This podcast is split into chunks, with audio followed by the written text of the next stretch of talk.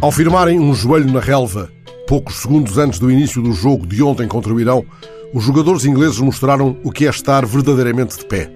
Do mesmo modo, no campeonato que mais conta, os jogadores iranianos, cerrando os lábios enquanto escutavam o hino do seu país, fizeram soar vitoriosamente um silêncio que tudo diz. Também nas bancadas do estádio, uma frase gritou em cartazes erguidos com as cores da bandeira iraniana ou nas mãos espalmadas ao vento, como aquela captada pelo repórter fotográfico do Record, Paulo Calado: Mulheres, vida, liberdade. É importante sabermos quando devemos fazer com que o nosso silêncio grite. Numa das suas mais tocantes canções, Pablo Milanês, o trovador cubano que acaba de partir, fala dos males do silêncio.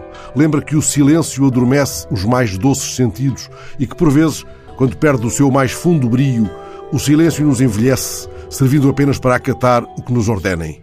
Mais do que uma vez, aquele cujas canções sacudiam a quietude impositiva e muda, nos lembrou que o silêncio destrói, assim contrariou o silêncio das palavras amestradas.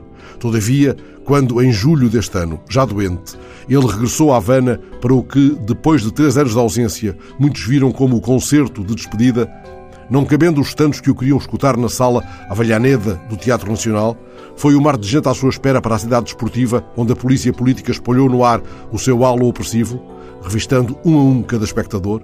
Esperava-se que ele incendiasse a sala com palavras abrasivas, ainda que doces, que despejasse o saco, pobre do cantor.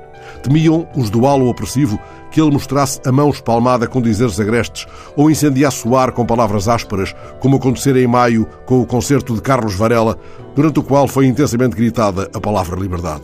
Mas ele chegou, fisicamente debilitado, e escolheu o silêncio.